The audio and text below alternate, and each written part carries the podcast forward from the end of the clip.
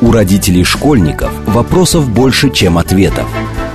Помочь разобраться в их проблемах берутся эксперты онлайн-издания об образовании «Мел». Радиошкола «Большой разговор». Программа предназначена для лиц старше 16 лет. Добрый день, в эфире радиошкола. Это совместный проект радиостанции «Говорит Москва» интернет-издание об образовании и воспитании детей МЕЛ. У микрофона, как обычно, сегодня я, Надя Попудогла. А в гостях у меня Александр Маркелов, основатель и руководитель проекта «Математические тропинки». Добрый день, Александр. Добрый день, спасибо, что позвали. А, и, мне кажется, тоже легко догадаться, каждый раз у нас, в общем-то, по гостям можно определить, о чем мы будем говорить. Поговорим мы сегодня про школьную математику, и не только школьную, про математику в быту, математику с детьми, тройки по математике.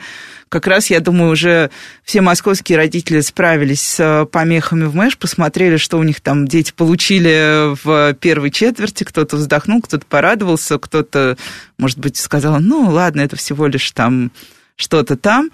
Но так или иначе, я начну с базового а, такого стереотипа, попробуем с ним поработать. А, этот стереотип даже не только в том, что люди делятся на гуманитариев и математиков, а что есть люди изначально не способные к математике. И вот эти дети, приходя в школу, как ты их не учи, какой бы ни была подготовка в начале, каким бы ни был педагог прекрасным, все равно с математикой у них ничего не получится. Мне просто даже интересно вот по вашей практике, бывают ли такие дети? Потому что, ну да, чтобы слушатели понимали, Александр работает именно с детьми и в рамках своего проекта занимается с ними самой разной математикой. Да, это хороший вопрос. Он еще, может быть, не подходит, потому что я клинический психолог по образованию. И, конечно, в этом вопросе есть две полярности. То есть э, я вот периодически их слышу в разных тоже организациях, что есть первое, что ну, уже все как бы с этим борются, что существуют неспособные к математике дети, там, гуманитарии. И сейчас какая-то обратная тенденция, то, что на самом деле все дети э, способные. способные. Часто слышится, что одинаково способные, и всех можно довести до вот некоторого уровня. Э, на мой взгляд, конечно, это все имеет э, не только это не бинарное такое, что либо так, либо так. Чуть более все сложно. Э, конечно, у детей есть свои особенности и есть свои способности. Эти способности, несомненно, разные. Тем не менее, началь... в начальной школе то, что мы проходим в математике, обычно ребенок в состоянии с этим справиться. На самом деле, фактически любого ребенка можно научить. Почему я говорю фактически любого? Потому что, конечно, существуют и ребята и с особенностями развития, и разные другие случаи. Тем не менее, все-таки в основной массе освоить школьную программу, конечно, можно и э, нужно. Ну, а есть ли какие-то, собственно, особенности, как учить математике именно в начальной школе? Потому что, например, накануне, ну, сейчас школа, например, которая учит по Петерсон, родители поймут, я думаю, уже все, что это такое. Школа, которая учит математику по Петерсон, стала, ну, значительно меньше, чем было в какой-то период нашей школьной жизни. Вот. Но родители, например, рвутся именно в эту школу. Вот я была на родительском собрании, где прям спрашивали, а у нас математика по Петерсон будет? А, не по Петерсону, тогда мы пойдем в другую школу, вот. А есть ли какое-то действительно сильное влияние, или все-таки здесь, э, как обычно, игра на стороне педагога, и как он умеет работать с тем или иным материалом, заложенным в ту или иную УМК, которые у нас там разрешены э, для школьного преподавания математики? Ну, э, то есть Опять же, есть, на мой взгляд, более удачные учебники и менее удачные учебники, но, тем не менее, я, наверное, никогда в жизни не встречал учебника, который полностью бы удовлетворял потребности всех детей. Основная проблема, что у детей, и что точно существует, у детей разный темп освоения. Одному ребенку нужно решить четыре похожие задачи, он тогда действительно понимает и может как-то справиться.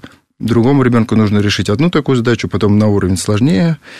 И, конечно, этих детей нужно учить немножко по-разному. То есть, если им давать один и тот же материал, мы упираемся либо в том, что дети, которые медленнее понимают, им э, очень сложно, и они тогда не успевают понять, или же детям, которые быстро усваивают материал, они, э, они тогда будут просиживать, им будет тогда скучно. При этом медленно не значит, что плохо. Плохо, потому что действительно у меня были вот э, такие случаи, это не, не байка история, что ребенок очень медленно все э, делал, очень медленно, аккуратно записывал.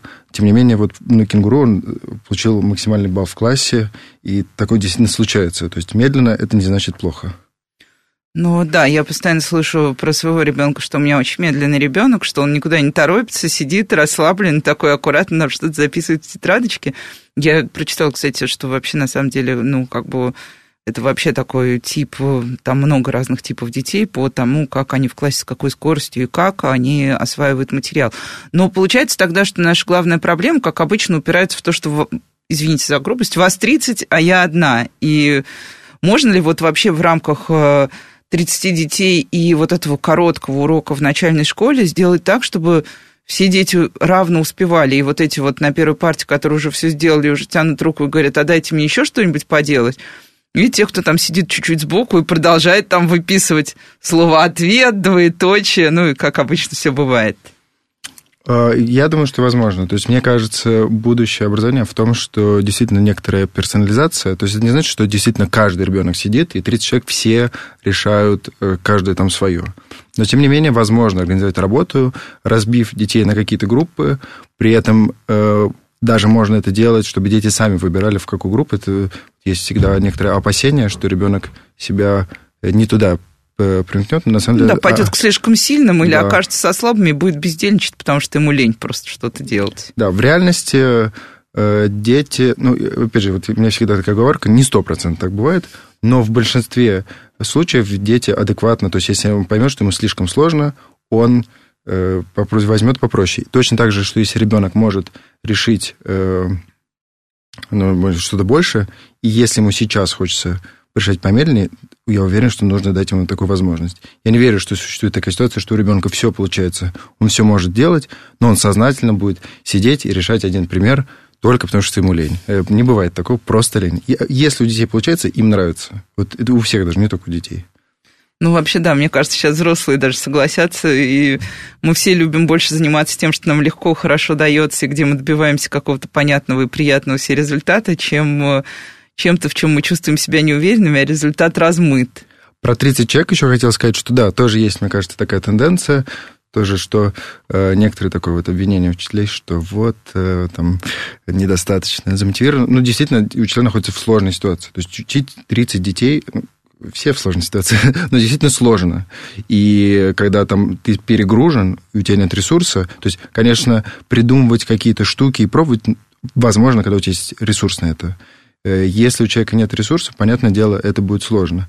Но, тем не менее, существует много всяких инструментов, и э, их вот э, к нам тоже приезжали американцы, и нам показывали вот некоторые штуки, которые нам которые они используют, там, сейчас уже, может быть, приложение там Plickers, когда ты быстро у ребят спрашиваешь какой-то вопрос, там, где, например, четыре варианта ответа. Например, туда отлично заходят задачки из кенгуру в начале урока, просто для разминки. И у детей у всех есть QR-коды, которые они могут поднять разной стороной, в зависимости от этого они как бы голосуют за разный ответ. Ты проводишь приложением, до 200 человек, он считывает у всех QR-коды, подписывает имена и записывает, у кого правильно, у кого нет. Дети в восторге просто, потому что телефон считывает... Э... Да я сама в восторге. Я представила, как можно оптимизировать массу процессов в моей жизни. Да, и такого много. На, на самом деле, э, я когда вот им все рассказали, я подумал, о боже, мы живем э, в каменном веке. Что столько всего на самом деле существует, и сейчас это, слава богу, мне кажется, популяризируется и приходит э, к нам.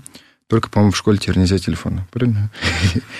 О, да, да, у нас много разных ограничений на разного типа гаджета, и перед началом учебного года как раз, как, ну, совсем же недавно ввели эти санпины, а, я наблюдала, как в одной школе проходили педагоги с линейками и замеряли, все ли там интерактивные доски и так далее соответствуют предписанному санпину.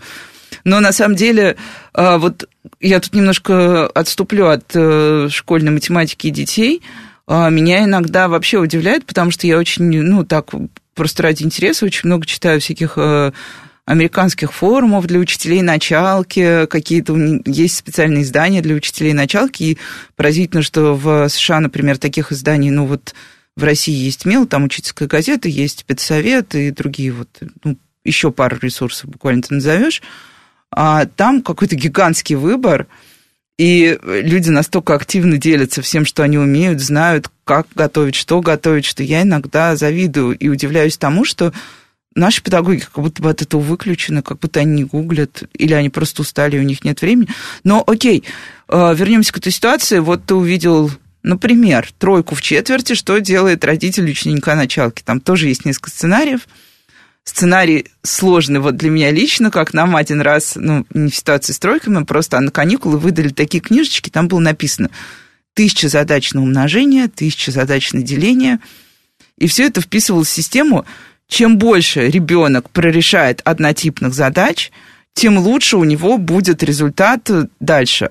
Вот насколько бесконечная тренировка, я даже сейчас не про однотипные задачи, а вот это постоянное накачивание, ну, то есть ни дня без математики, с первого по четвертый класс, насколько это оправдано? Или это чрезмерная какая-то штука? Я, видимо, нахожусь в некотором пузыре, как бы что, в, в обратную сторону, что я все, все время слышу про то, что вот математику надо влечь, а вот сама тренировка э, не, там, не, не так важна. Вот. Но на самом деле, э, на мой взгляд, вот что существует. Вообще, конечно, э, существуют такие вещи, которые действительно какие-то красивые и можно показать, но тем не менее в математике есть математический аппарат, который нужно нарабатывать. И это правда, что там, если ты там какой-то тип примеров, тебе нужно их решить сколько-то раз, чтобы действительно понять, без этого невозможно. То есть рутина в процессе обучения невозможно. Я всегда знала это про математику. Но, но, а рутина бывает как бы разная. Э, то есть можно решить э, тысяча однотипных задачек. Я даже представляю про какую-то книжку. Это, говорите, я, я когда смотрю, да, мне уже хочется я могу сразу делать два дела одновременно, смотреть на нее и плакать. Вот. Но, тем не менее, сейчас есть и российские издания, э, которые делают... Ты вроде там решаешь примеры на умножение, но они немножко... Там, вот ты там решил и там расшифровал слово. Это принципиально ничего не меняет. Но все-таки это детям сильно прикольно. Или там нарисовал узор. Это не, не вызывает такого отвращения. Потому что если решить тысячу примеров умножения, ну, наверное, ты как бы больше не будешь любить их, и у тебя может появиться отвращение. То есть существуют сейчас разнообразные задания, которые вроде как на ту же самую цель, но в разных формах. Ну да, и тут еще история с тем, там, например, с теми же задачами. Вот есть прекрасные сборники, задачники, а есть вот эти классические, которые э, покупают родители часто не глядя, ну тоже как раз там тысяча задач очередные. И там вот это вот Вася, э, я не знаю, там, ну, и дальше идет задача совершенно... А, Вася купил батон хлеба за 20 копеек. И вот дальше начинается борьба с ребенком, который вместо того, чтобы читать дальше, он начинает выяснять логически и логично, как Васе удалось за 20 копеек купить батон хлеба. И пока ты доходишь до конца этой задачи, получается, что у тебя там 20 минут истории, а задача уже, э, она уходит. А, Еще спрошу тоже про такую классическую школьную придирку. А, твоя задача плохо оформлена. Вот, ну, это, мне кажется, всем родителям знакомо. Отметка снижена за то, что задача записана не так, как сказал педагог, а, записана не полностью, или ребенок сразу перескочил, записал условия, а потом сразу написал ответ. Вот на самом деле, насколько нужно быть тщательным действительно вот в этом вот оформлении задач? И снижаем ли мы все-таки в системе оценивания что-то там ребенку, если вдруг есть погре... А, погрешности какие-то? Да, хороший вопрос. Э, как всегда, у меня ответ, что существуют вот некоторые э, полярности и крайности в этом. Э, у меня такое ощущение складывается. То есть, вообще, мы живем в таком мире, где чаще всего знания проверяются письменно приходите на Олимпиаду, или вы пишете какой-нибудь экзамен, э, если решите задачу и напишите только ответ, к сожалению, не зачтет. Ну, и, и, может быть, это в целом не просто, в целом это важный навык уметь записывать. Э, вот, я встречал два, э, две, вот, опять же, некоторых противоположных людей из лагеря. Есть люди, которые вот там три клеточки и Педантично снежа. следят да. за всем. Это, конечно, мне кажется, скорее демотивирует. И ну вот у меня просто, я когда работал преподавателем в самой школе, у меня рука не поворачивалась на то, что ребенок подумал. Ты, все-таки, мне кажется, самое главное оценивать ну, усилия ребенка. Не просто вот, что вот он сделал, значит, мы совершенно там, неважно, что это за ребенок, э, поставим ему, потому что он там точку не поставил, написал ну, 3 умножить на 4, а не 4 умножить на 3. Ну вот нам недавно как раз одна из читательниц жаловалась, что снизили оценку за ошибку в ответе в русском языке. То есть слово было написано с ошибкой и поставили четверку вместо пятерки. Мне, конечно, интересно, что происходит в этот момент э, в, в голове преподавателя, как, как он это себя обосновывает. То есть у меня, ну, у меня, правда, не понималась рука. То есть если я вижу, что ребенок думал над задачей, он ее мог вообще-то не решить, если так-то. Э, он ее решил, э, может быть, оформил как-то не так. То есть мы же, наверное, эти, человек, преподаватель хочет как бы что он делает? Для него важно объяснить ценность этого и как это сделать так, чтобы он записывал.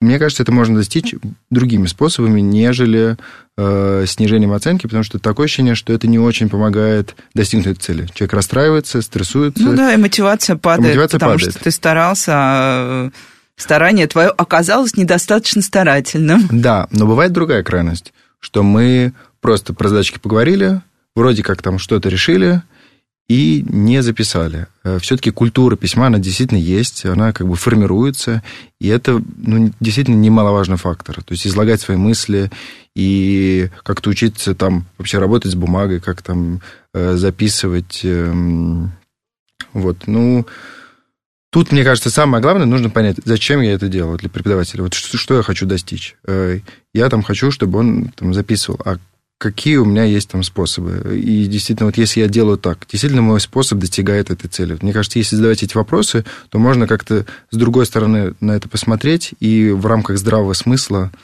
сделать какие-то действия, которые достигнут этой цели. Ну и последний, наверное, про вот эту школьную реальность, э, то, что тоже многих беспокоит.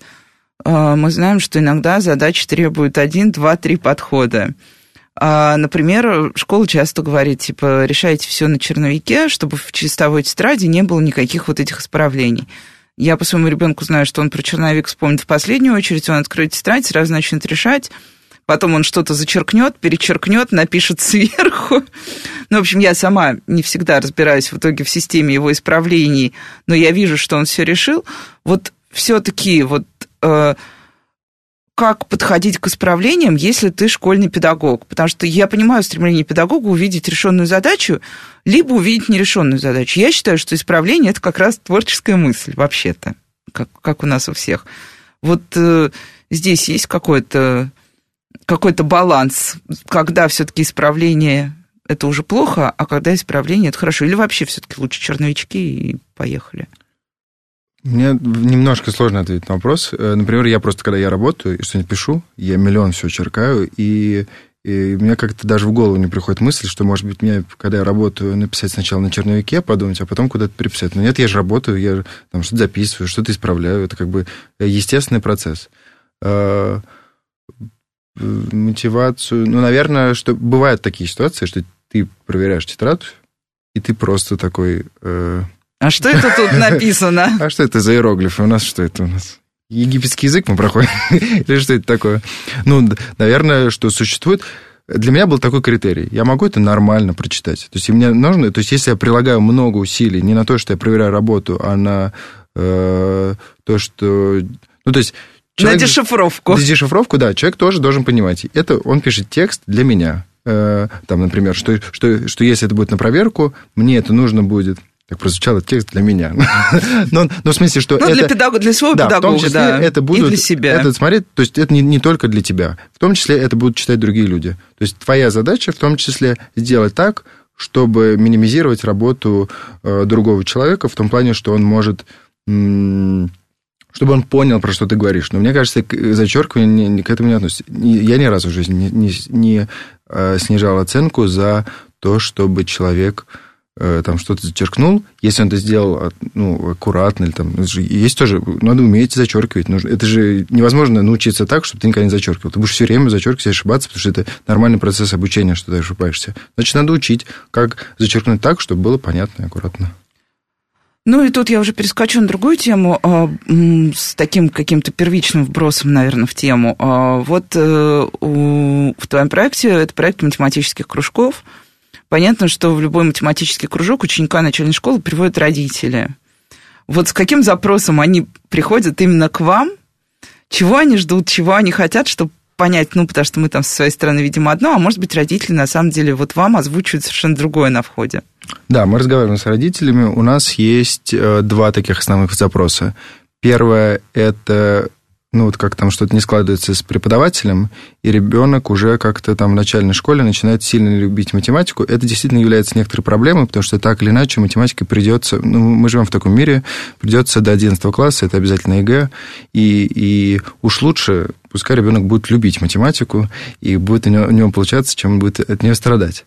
Второй запрос бывает, что в школе как-то типа вот супер миллиард, реши миллиард примеров и тысячу одинаковых задач. И как-то теряется, ну вот, эм, то есть ребенок сильнее, чувствуется, что сильнее, и ему не хватает чего-то дополнительного, именно развития мышления. Интересный запрос вот такой, что нас, ну вот как бы сравнивают даже не обязательно с другими кружками по математике, а это некоторая штука про э, развитие мозга. То есть э, с шахматами, с шашками, робототехниками. То есть это некоторые разные штуки, которые развивают мышление. А бывает такой запрос, натаскайте на Олимпиаду? Ну, потому что мы знаем, что четвертый класс, это уже вот сейчас как раз был в Серос, ну, как школьный этап Сероса, а четвероклашки уже принудительно, добровольно-принудительно отправились писать в Серос. Угу. Мой ребенок не пошел, я провалил задачу войти, вспомнить вовремя, что нужно это сделать, а сам он, естественно, забыл. Но так или иначе, натаскать на Олимпиады. Э, такой запрос бывает. Мы открыто говорим. Э, то есть мы, во-первых, я понимаю, что мы не, мы не стопроцентно все запросы э, Закрываете, можем да. mm-hmm. потому что есть некоторая специфика, которую мы считаем важной, и которую мы закрываем. Это не значит, что другая не важная, но мы делаем это, другие люди делают это. Довольно много существует кружков там для детей специально одаренных, вот, которые только готовы заниматься математикой, им даже задачи, и их нужно Ну, и даже продвигать. есть прям олимпиадные школы уже. Да, олимпиадные да. школы. И это как раз, ну, вот как раз почему мы работаем с начальной школы, потому что в целом, если ребенок там, ну, в седьмом классе уже хочет заниматься, у него есть профильные школы. Э, мы скорее ориентируемся на детей э, нормальных, для которых математика не самое главное в их жизни. То есть у них есть какие-то еще увлечения. И нужно все-таки преподнести э, математику так, чтобы им было интересно. Чаще всего, ну, то есть дети как-то увлекаются и... Э, то есть вот про, про Олимпиаду. Вот есть спорт, марафоны, не знаю, Олимпийские игры, есть бег для здоровья. Вот мы бег для здоровья. Мы скорее про это. Ну и вернувшись к теме оценок, у вас нет оценивания такого прямого, как, э, как ну, родители часто это не устраивают. Мы хотим все равно либо там звездочка, либо банан приклеенный на тетрадку, ну, чтобы было понятно, что справился или не справился. Как здесь выстраивать систему, чтобы родитель понимал, что ребенок чего-то добился. И как давать негативную обратную связь, ну, в смысле, если вот у ребенка есть прям видно, что есть сложности с чем-то. Так, э, есть сложности, не считаю, что это негативная обратная связь. ну, скорее, ну, про, про да. Для есть... родителя он чувствует себя уязвимым. Как, как ему сказать так, что у ребенка что-то не получается? Родитель же верит в него. Это мой любимый ребенок. Угу. Ну, что мы ввели вот как раз для этих штук? Мы сделали э, некоторую обратную связь для, ну, для каждого ребенка преподаватель заполняет обратную связь. Мы столкнулись, кстати, с интересной такой проблемой, что когда пытаешься что-то сказать, если писать текстом, то ты начинаешь как бы одно и то же, например, писать по-разному. Это совершенно придушенная работа. Ты вроде хочешь то, что ты думаешь, так, ну я что-то похожее сказал в прошлый раз, надо, наверное, сказать по-другому. И как бы вот мы сделали, что у нас мы сделали, сформировали набор тегов, которым мы чаще всего определяем состояние ребенка. То есть мы действительно с маленькой группой смотрим э, на эмоциональное состояние, на э, технические всякие проблемы, на то, как, как он взаимодействует, что там, например, может быстро выкрикивать ответ, но часто неправильно. Или наоборот, может там стесняться, и как-то его нужно ребенка с ним поговорить. И эти, э, то есть После урока мы заполняем вот такую штуку, и э, родители могут ее посмотреть. Если что, можно поговорить с преподавателем более детально. Ну и сейчас мы прервемся на короткие новости, и сразу после них продолжим говорить о математике, началке, и педагогах, и родителях. С вами Радиошкола. У родителей школьников вопросов больше, чем ответов. Помочь разобраться в их проблемах берутся эксперты онлайн-издания об образовании «Мел». Радиошкола «Большой разговор». Добрый день, в эфире снова радиошкола. Это совместный проект радиостанции «Говорит Москва» интернет-издание образования и воспитания детей МЕЛ. У микрофона, как обычно, я, главный редактор МЕЛ Надя Попудогла. В гостях у меня Александр Маркелов, руководитель проекта «Математические тропинки». Добрый день еще раз, Александр. Здравствуйте. И обсуждаем мы детскую, детей и математику, скажем даже так уже. Мы не то что школу обсуждаем или самих себя или наших детей, а просто как сделать так, чтобы детям с математикой было комфортно, вот как э, в первой половине, если вы пропустили, Александр сказал, чтобы вот эта математика, которая будет с тобой 11 лет школы, неизбежно не превращалась в страшное бремя и не превращалась еще в кошмар родителей. Базовый ЕГЭ все равно сдавать, а он ничего не знает, что же нам делать, неужели еще одного репетитора брать?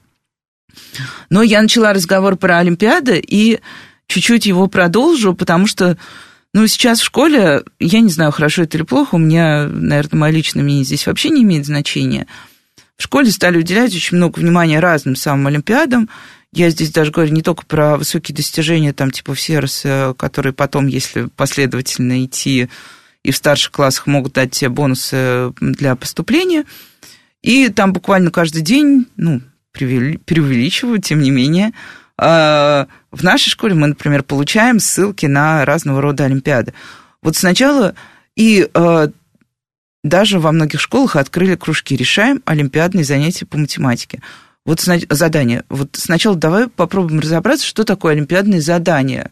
Что вообще вкладывается в понятие олимпиадных а, каких-то задач, что в этом во всем особенного? И почему школу тогда не готовят к олимпиадным задачам? Угу. Ну, олимпиадные задачи, я думаю, что это, правда, некоторый набор тем, которые не включены в школьную программу, и они встречаются в... То есть в каком-то количестве они, возможно, встречаются, э, но в целом есть такие большие как бы, пласты, которые в школе не проходятся. То есть это некоторые другие э, типы задач, которые э, решат. В принципе, их можно точно так же алгоритмически вот так вот детей натаскивать. В целом некоторые люди этим и занимаются. Эм, для меня, то есть вот насчет Олимпиад, во-первых, Олимпиады бывают разного качества. Э, на, на мой взгляд, некоторые Олимпиады это просто некоторая халтура. То есть, еще раз, каждый год э, сложность Олимпиад сильно возрастает.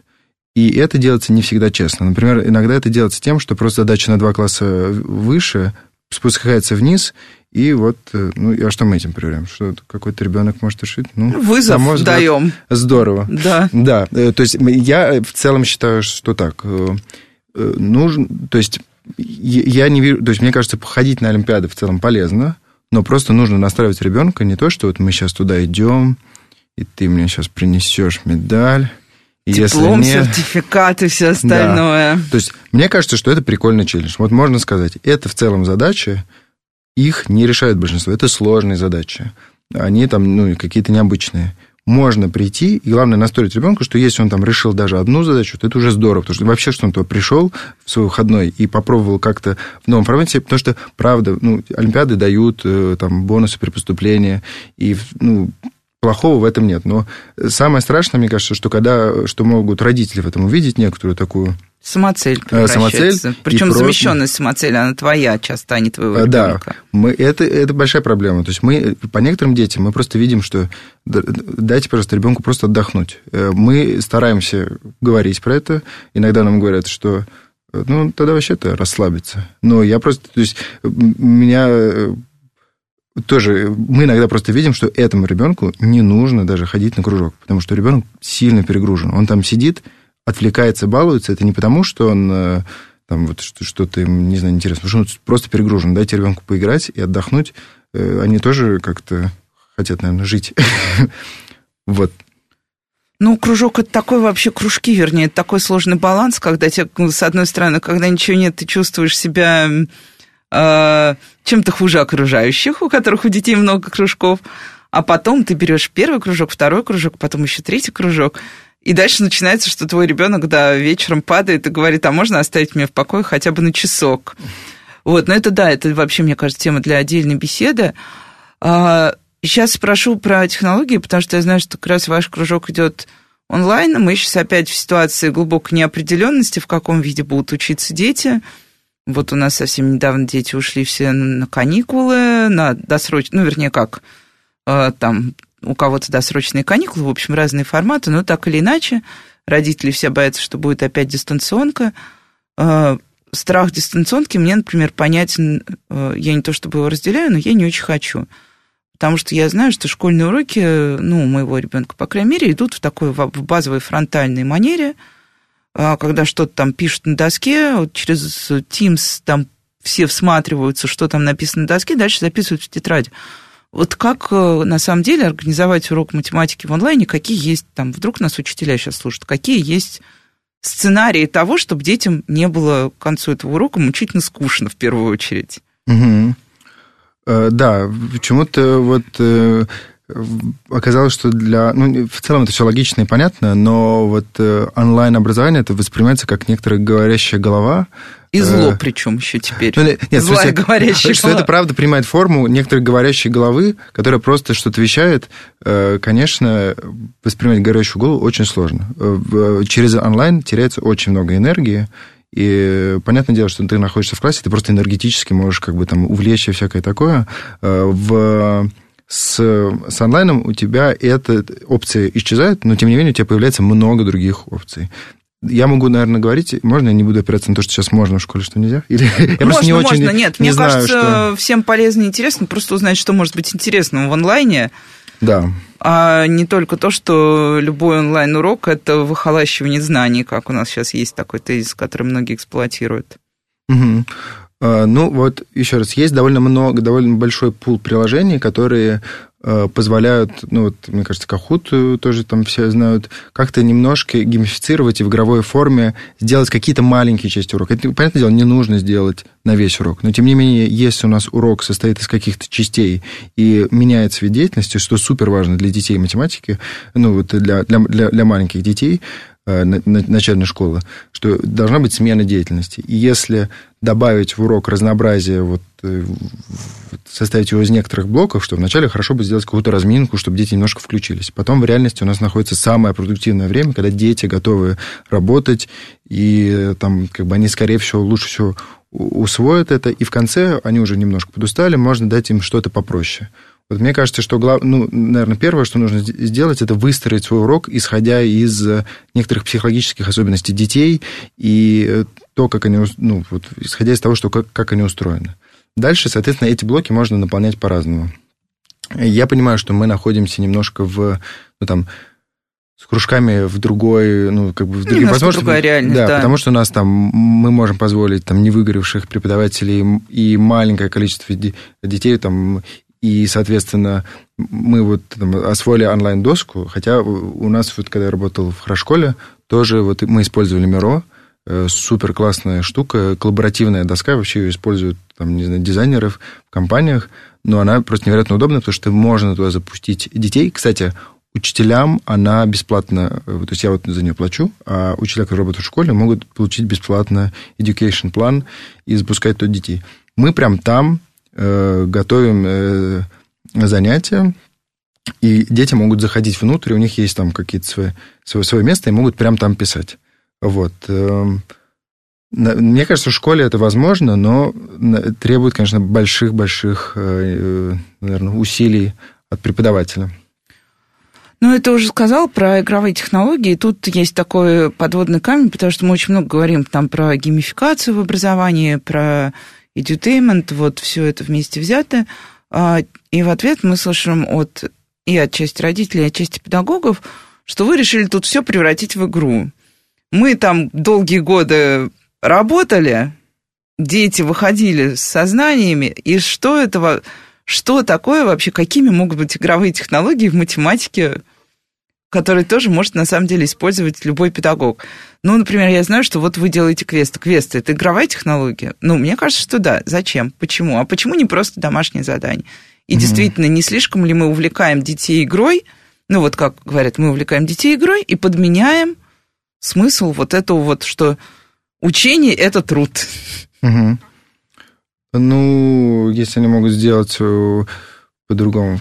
Э, да, сейчас отвечу на этот вопрос. Э, у меня все время, на самом деле, стоит как бы я в голове одна и та же задача. Как немножко подсластить математику? Все-таки э, детей, которые дашь им задачку, и они сами ее будут решать, супер мало. И это как бы нормально. И мне кажется, я был таким ребенком.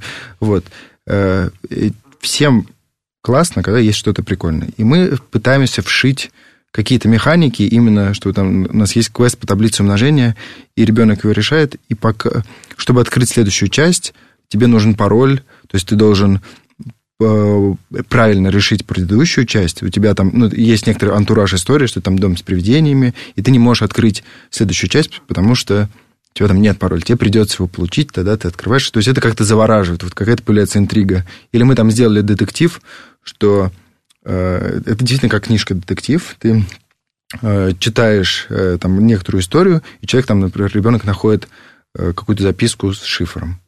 И ты ничего не понимаешь, вот просто записка с шифром. Ты ее начинаешь читать, через какое-то время понимаешь, что на самом деле это шифр, и там, там э, есть QR-код, ты наводишь телефоном, и ты можешь проверить ответ, и если он правильный, тебе выдастся некоторую там, часть ключа. То есть некоторые штуки, которые, ну, конечно, прикольно телефоном наводить на QR-код. Мне, мне классно. вот. И детям тоже. То есть, когда появляется что-то такое, но, но тем не менее, дети же решают задачки в этот момент. Э, то есть, это некоторая форма цель мы достигаем такую же. Есть разные формы. Если кто-то считает, что можно э, без игр посадить с ребенка и сказать, так, сейчас мы 50 минут будем решать задачи, то, наверное, они не очень часто видят детей, а если они их часто видят, то значит, они недостаточно внимательно на них смотрят. Их до... недостаточно хорошо их понимают, на самом да. деле, что у них сейчас внутри в голове происходит, потому что мне кажется, даже если посадить меня на 50 минут решать задачи однотипные и потоком, я очень быстро начну ненавидеть окружающий меня мир, заставивший меня делать эту неприятную работу. Да, да, даже вот была такая штука, вот тоже обсуждали, что я, например, когда занимался репетиторством, мы в конце, и вот у нас на кружках тоже это есть, что мы в конце обязательно играем. И, причем игра не обязательно про математику. И э, тоже вот поначалу у меня там как-то... Сейчас, наверное, у меня как бы такое... Что, что ни у кого не возникает вопросов, но поначалу у людей возникали вопросы. Вот мы вам платим деньги, что, чтобы вы в игрушку поиграли. Да, правильно, вообще действительно, что да. это за безобразие такое. Тем не менее, просто если ребенок знает, что в конце будете играть, для него это огромный фактор мотивации. То есть, э, то есть мне кажется, наша задача как-то вот сделать так, чтобы ребенку ну, хотелось это делать. И, чтобы на самом ребенок деле, ждал от рук хорошего чего-то. Да, то есть это положить, ну, на самом деле, в играх даже вообще э, решение задач сложных, э, это ситуация не успех, то есть связана с неуспехом. Чаще всего вы решаете задачу, она у вас не получается. Это нормальный процесс решения сложных задач. Она у вас с первого раза не получается. Если у ребенка есть такая психологическая особенность, что он на неудачу реагирует эмоционально, он как бы очень сильно расстраивается, то он просто не может решать математические задачи. То есть, казалось бы, как связано с игрой? Игра моделирует ситуацию, где ты можешь проиграть, это нормально. И тебе нужно эмоционально тоже это нормально воспринять. Ну, проиграл, ничего, там в следующий раз выиграю. И если ты как бы этот навык э, как бы в себе вырабатываешь, что да, проиграл, ничего страшного, сейчас в следующий раз проиграю. То есть у меня, опять же, это прям не байка, а действительно вот был тоже такой кейс, что ребенок супер эмоционально расстраивался, ну, расстраивался прям очень сильно, у него прям опускались руки, и это виделось и в задачках, и вот даже в играх. Мы потихонечку там, ну, вначале играли, объясняли, что ну, там ничего страшного, и действительно поменялось. Ну, и сейчас будет такой вопрос, он уже не совсем про математику, но отчасти про математику тоже. А, и, может быть, не только как... Э, может быть, это еще вопрос к тебе и как человеку, у которого есть психологическое образование изначально. А, мы очень часто слышим от педагогов а, тезис, что дети сейчас стали другими, что, а, дети очень плохо сосредотачиваются, и что это общая проблема началки, например, то есть, что они не могут собраться, ничего не происходит и так далее, что дети в целом стали менее внимательны, что у детей э, совершенно другие фокусы внимания, которые очень сложно совместить со школьными задачами, задачами сейчас в широком смысле, не математическими. Ну и еще отдельно я постоянно слышу, история о том, что у детей сильно снизилась функциональная грамотность, тут, наверное, два вопроса в одном зашито, и что дети не в состоянии, часто ошибаются в задачах из-за того, что не в состоянии прочитать и осмыслить условия задачи, написанные буквами и словами. А, да, вот про второе соглашусь точно. Это действительно я вот как бы наблюдаю. Про первое... То есть у меня тоже... Я скорее такой человек, который считает, что в целом все становится лучше. Вот как-то у меня нет такого ощущения, что раньше было лучше. На самом деле, э, ну... Мне нравится такой подход. У нас будет оптимистический эфир. Нет, ну действительно, что ну, даже там матушку, что там раньше сильно учили, ну, у, например, даже уровень сложности задач тоже растет, и, и появляются какие-то новые штуки. Это естественный процесс, но как бы очень странно, что до сих пор люди как-то воспринимают его, то, что раньше было лучше, так же все время происходило. Наверное, стоит подумать, что как-то... Ну, мне кажется, это просто такой заложенный в нас лудизм уже исторический. Ну, да про то, что, ну, про внимание, что, ну, во-первых, да, и появилось много конкуренции, за что мы как бы боремся за внимание ребенка, и э, надо как бы участвовать в этой игре. То есть не получится сказать, ну, это, знаете, просто Смартфоны дети все... виноваты. Э, да, дети просто стали какими-то глупыми, все. Это, ну, э, да, ну, может быть, нужно пересматривать какие-то формы взаимо взаимодействия. Все-таки у нас нет такого, что ребенок точно выбирает, то есть все равно все учатся. Это не то, что выбирает играть в компьютер или заниматься. Наверное, если поставить такой выбор, ну, будет играть в компьютер, это нормально. Но все-таки обычно дети и учатся, и потом могут что-то поделать обучение можно делать интересным, и можно передавать как бы инициативу ребенку. То есть, конечно, если он некоторый субъект должен тысячу решать примеров, ну о чем говорить? Ну, да, будет скучно. Про функциональную грамотность, да, есть однозначно такая проблема. Э, Ее решают э, по-разному. Вот, например, я вот просто работал по учебнику Супрунова и Постельских, я просто знаю, как они... То есть они осознанно это делают, они э, просто изначально, у них огромные Э, тексты у задачек, чтобы ребенок вообще понимал, про что там речь. Вот. Но какой мы подход скорее вот пробуем на, ну, ну на кружках, что все-таки разбивать какую-то большую задачу на более маленькие и тренировать их по отдельности. То есть не обязательно вот сразу ко всему подступаться. То есть можно выделить какую-то проблемную штуку и подумать, а как я могу чуть-чуть сдвинуться вот в этом направлении и там Обычно задача комплексная, если что-то не получается. Надо их дробить и по отдельности бить в каждую, мне, мне так кажется. Ну и теперь еще один тоже родительский запрос. Э, как тренировать математику в быту? На самом деле мы прочитали уже миллион советов, э, но каждый раз, когда я, например, э, прихожу с ребенком в магазин и вспоминаю, что нужно тренировать математическое мышление, я ему говорю, а ну-ка быстренько посчитай, пожалуйста, сколько будет, если вот мы купим это, это, это чувствую себя немножко не очень умным человеком, вернее, скажем, прямо чувствую, да, так себя. Но есть ли какие-то способы, вот, я не знаю, какие-то игры, которые действительно классно работают на то, чтобы ребенок тренировался, но при этом это не превращалось вот в это вот э, мама и папа опять хотят потренировать мое математическое мышление. Ужасная формулировка. Да, существует. Но вот, э, опять же, признаюсь, у меня и, и тут всегда мы играем с огнем. В том плане, что можно сделать математику в быту, но при этом можно еще сделать так, что мы ребенка совсем передавим. Будет Даже... слишком много математики в быту. Э, честно скажу, что я стопроцентно не знаю ответ на этот вопрос, потому что у меня есть сын, с которым я аккуратно пытаюсь я говорю, Марк, там, а что-нибудь можем сделать, там, посчитаем.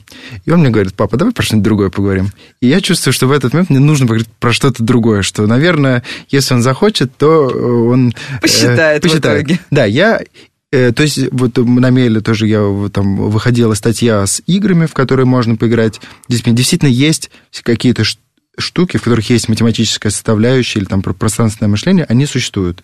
Самое главное, мне кажется, это должно быть все ненасильственно.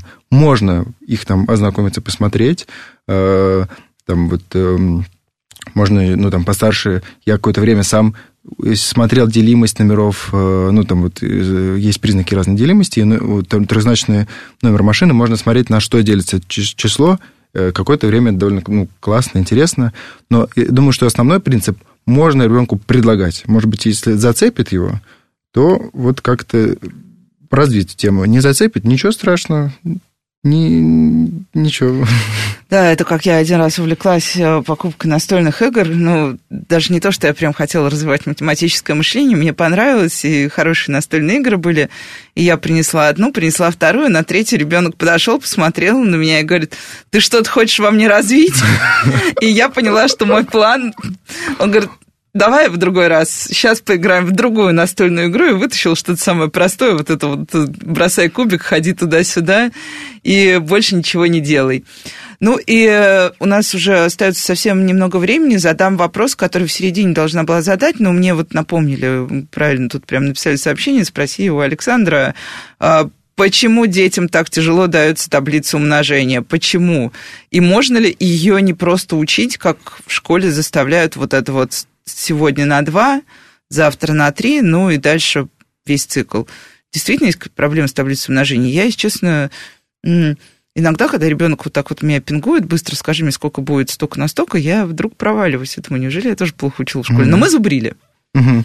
Ну, то есть, мне кажется, самое главное, чтобы добиться вначале понимания, то, что, что такое умножение, что мы можем вообще-то, даже если ты забыл, ты всегда в любой случае сможешь это посчитать. То есть, ты можешь это сделать медленно. То есть, мне кажется, самое главное, нужно э, снизить тревожность у ребенка. Не то, что вот он, сейчас мы тебе поставим к стенке, срочно спросим, конечно, в такой ситуации всем дважды хорошо. Два, дважды три, дважды четыре, дважды пять. Да, а, что на самом деле, даже если ты вообще все забыл, ты можешь всегда посчитать. Это совершенно нормально, и поначалу это обязательно и нужно делать, э, нужно считать. То есть нужно не зубрить, а считать именно, да? Ну, то есть у нас, понятное дело, что ты, если используешь эту информацию, она у тебя отложится быстрее. То есть если ты как бы это нарешиваешь, такие, ты, ты попадаешь в ситуацию, где тебе нужно эти знания применить, но ты их через какое-то время запомнишь.